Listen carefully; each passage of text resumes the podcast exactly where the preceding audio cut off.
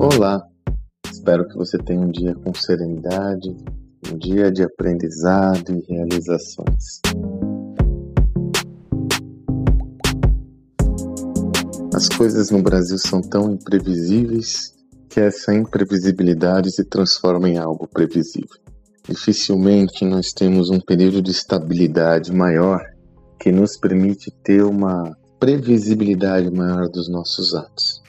Mais uma vez, depois do, dos impactos do Covid, súbitos impactos do Covid, nós estamos envolvidos em outra em outro contexto com alta dose de instabilidade, ainda devido à pandemia, né, porque ainda é algo muito presente na nossa realidade, a gente está aprendendo a lidar com isso, mas agora com fatores políticos e econômicos que trazem grande preocupação para todos nós. Mais uma vez eu vejo essa novela se repetir conversar com empreendedores, líderes que se demonstram muito atentos, muito preocupados, como eu comentei, com essa estrutura. E o que, que eu tenho visto também?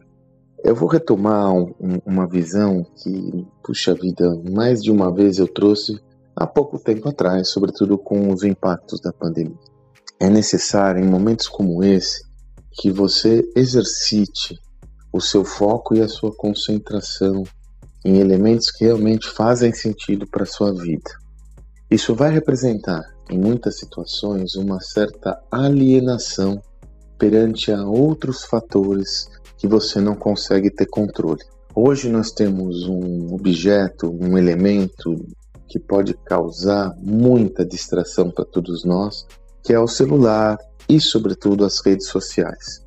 Veja, há o risco, numa situação como a atual, de você entrar num looping e ficar muito atenta e atento com as notícias relacionadas a movimentos políticos, movimentos econômicos Notícias essas que, por não estarem ao seu alcance, geram uma, um sofrimento, até por que não dizer, uma preocupação ainda maior, porque ele causa uma sensação de impotência, que aí sim, como consequência, pode derivar por uma menor capacidade de ação no seu próprio negócio.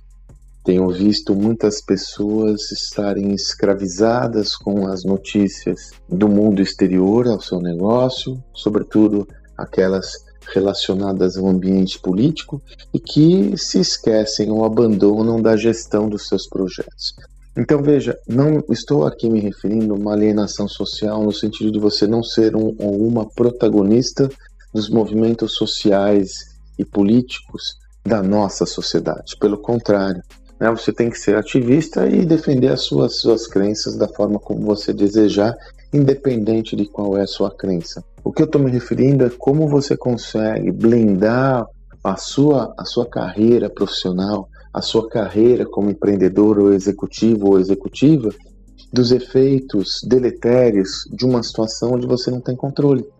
Porque quando você não tem controle, aumenta a sua sensação de impotência, que por consequência aumenta seu nível de estresse, que por consequência pode gerar paralisia. Nós temos que mudar esse ciclo. Então você tem que sim se nutrir das informações externas, mas focar ainda mais nas suas demandas pessoais, do seu negócio, do seu projeto, para a partir delas ter um entendimento claro de como você pode agir e aí gerar ação e não paralisia.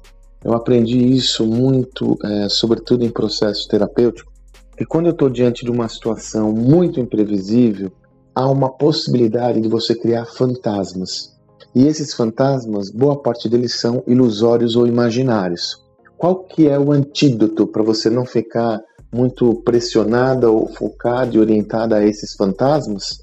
Você se cercar da realidade, tendo um distanciamento do problema, focando seus esforços no seu negócio e procurando entender quais são os dados reais que representam ameaça, mas também oportunidade. E a partir dessa leitura mais racional, desenvolver um pensamento orientado a gerar ações concretas para sua evolução.